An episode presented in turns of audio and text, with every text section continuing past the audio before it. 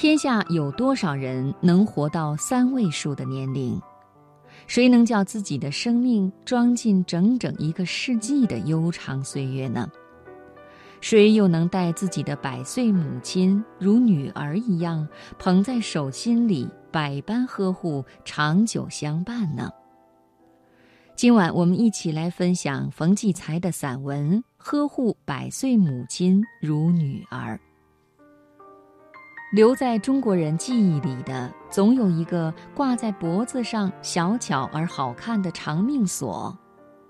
那是长辈请人用纯银打制的，锁下边缀着一些精巧的小铃，锁上刻着四个字“长命百岁”。这四个字是对一个新生儿最美好的祝福，是一种极致的吉祥话语。一种遥不可及的人间向往。然而，我从来没想到它能在我亲人的身上实现。天竟赐我这样的鸿福。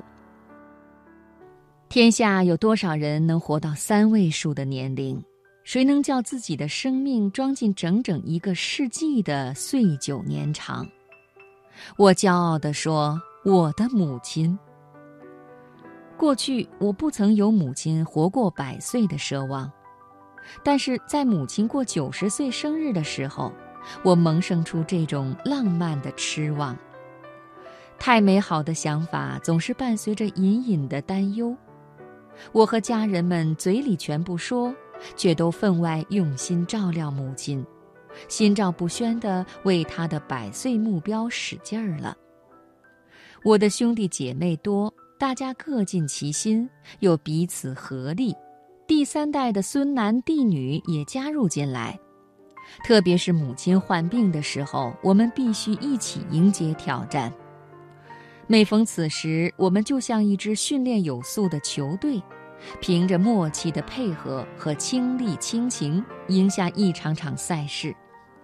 母亲历经磨难，父亲离去后更加多愁善感。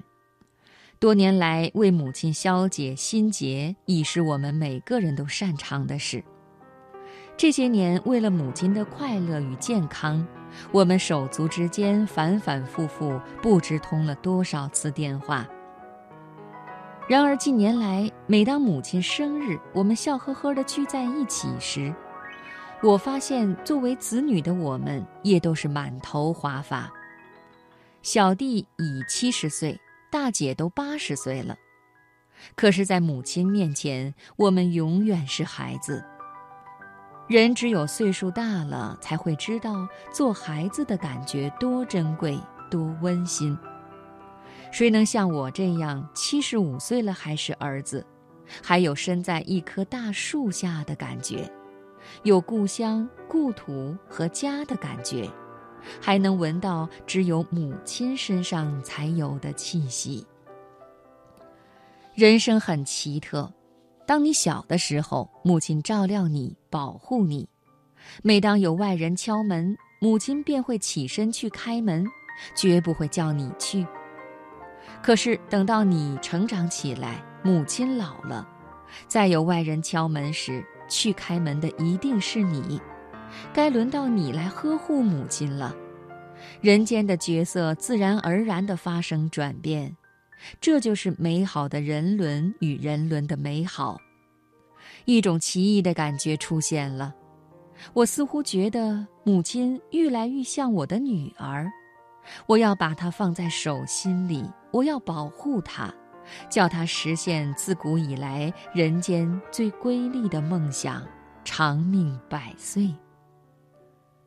母亲住在我弟弟家，我每周二、周五下班之后一定要去看她，雷打不动。母亲知道我忙，怕我担心她的身体，这一天她都会提前洗脸、擦油、弄好头发，提起精神来给我看。母亲兴趣很多，喜欢我带来天南地北的消息，我笑她心怀天下。她还是个微信老手。天天将亲友们发给他的美丽图片和有趣的视频转发他人。有时我在外地开会，忽然接到他的微信：“儿子，你累吗？”可是我在与他聊天时，还是要多方刺探他身体存在哪些小问题，以便尽快为他消除。就这样，那个浪漫又遥远的百岁目标渐渐进入眼帘了。去年母亲九十九周岁，她身体很好，有力量，想象力依然活跃。我开始设想来年如何为她庆寿的时候，她忽然说：“我明年不过生日了，后年我过一百零一岁的生日。”我先是不解，后来才明白，百岁这个日子确实太辉煌。他把它看成一道高高的门槛了。我知道这是他对生命的一种本能的畏惧，又是一种渴望。于是我与兄弟姐妹们说好，不再对他说百岁生日，不给他压力。等到百岁那天聚到一起，自然就庆祝了。可是我心里也生出了一种担心，怕他在生日前生病。然而，担心变成了现实。今年就在他生日前的两个月，突然单独吸体，来势极猛，发冷发烧，小腿红肿的发亮，赶紧把他送进医院，打针输液，病情刚刚好转，又复发，再次入院，直到生日前三日才出院。虽然病魔被赶走。但是，一连五十天输液吃药，伤了胃口，母亲变得体弱神衰。于是，兄弟姐妹们商定，百岁这天，大家轮流去向他祝贺生日，说说话，稍作吉离，不让他劳累。午餐的时候，只有我和爱人、弟弟陪他吃寿面。我们相约，依照传统。待到母亲身体康复后，一家老小再为他好好补寿。尽管在这百年难逢的日子里这样做尴尬又难堪，不能尽大喜之兴，不能让这人间盛世如花般盛开，但是现在母亲已经站在这里，站在生命长途上一个用金子搭成的驿站上了。一百年漫长又崎岖的路，已然记载在他生命的行程里。故而，我们没有华庭盛宴，没有四世同堂，只有一张小桌，摆几个适合母亲口味的家常小菜，一碗用木耳、面筋、鸡蛋和少许嫩肉烧成的半卤，一点点红酒。无限温馨地为母亲举杯祝贺。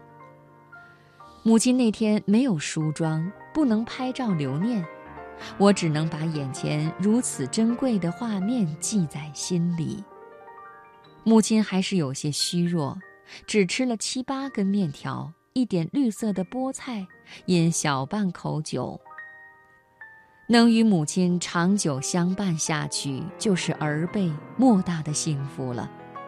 我相信世间很多人内心深处都有这句话。